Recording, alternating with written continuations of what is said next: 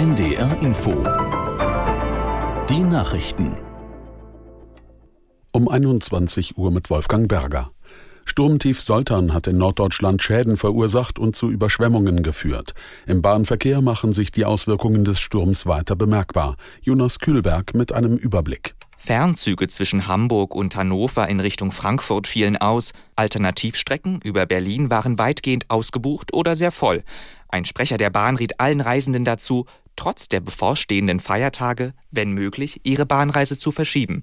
Die Zugbindung wurde aufgehoben. Wegen der vielen Schauer rechnen auch die Behörden in Niedersachsen mit einer verschärften Hochwasserlage. Mit der Folge, dass nun auch Grundstücke und Keller überschwemmt werden können. Meteorologen rechnen zwar für morgen mit einer Beruhigung, während Norddeutschland am Sonntag wieder ein stürmischer Heiligabend bevorstehen soll. Der UN-Sicherheitsrat hat nach tagelangem Ringen eine Resolution zum Gazakrieg verabschiedet. Darin wird gefordert, die humanitäre Hilfe für etwa zwei Millionen Notleidende in dem Küstenstreifen aufzustocken. Die USA enthielten sich. Seit Anfang der Woche hatte es danach ausgesehen, dass die amerikanische Regierung ihr Vetorecht einsetzen würde, um die Interessen des Verbündeten Israel zu schützen. Russland hat nach ukrainischen Angaben die Hafenstadt Odessa mit Drohnen angegriffen. Örtliche Medien berichteten von mehreren Explosionen. Die Luftraumüberwachung hatte zuvor den Anflug von mehreren Wellen der sogenannten Kamikaze-Drohnen über das Schwarze Meer gemeldet. Anwohner wurden aufgefordert, Schutzräume aufzusuchen. In Spanien ist bei der Weihnachtslotterie der Hauptpreis El Gordo so spät wie noch nie gezogen worden. In der neunten von zehn Ziehungen fiel das Los aus der Trommel. Es hat die Nummer 88.008 und ist 4 Millionen Euro wert.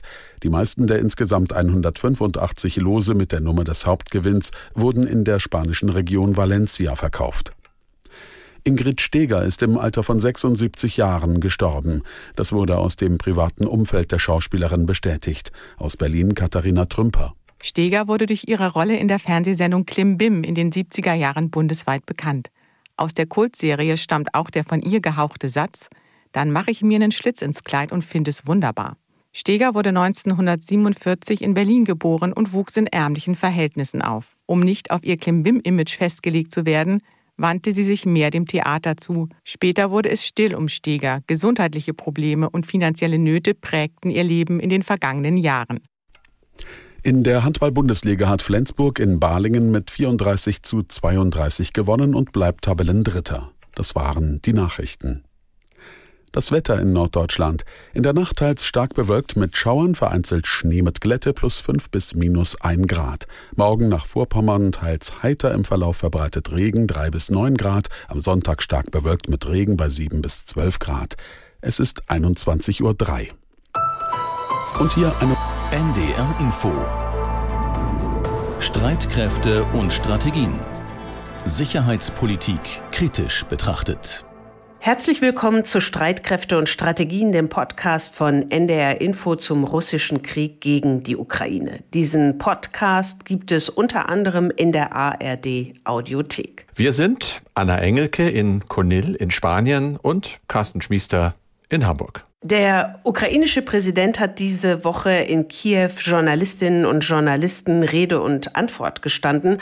Und der Saal seiner Pressekonferenz rappelvoll. Mehr als zwei Stunden hat das Ganze gedauert.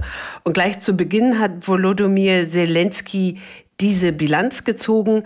Ein schwieriges Jahr geht zu Ende, hat er gesagt.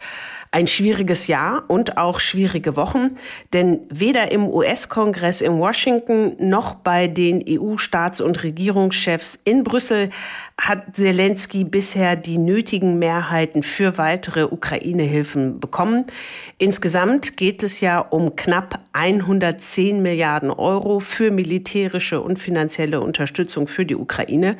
Dennoch, Zelenskys Pressekonferenz war jetzt nicht Doom und Gloom, also jetzt keine Untergangsstimmung.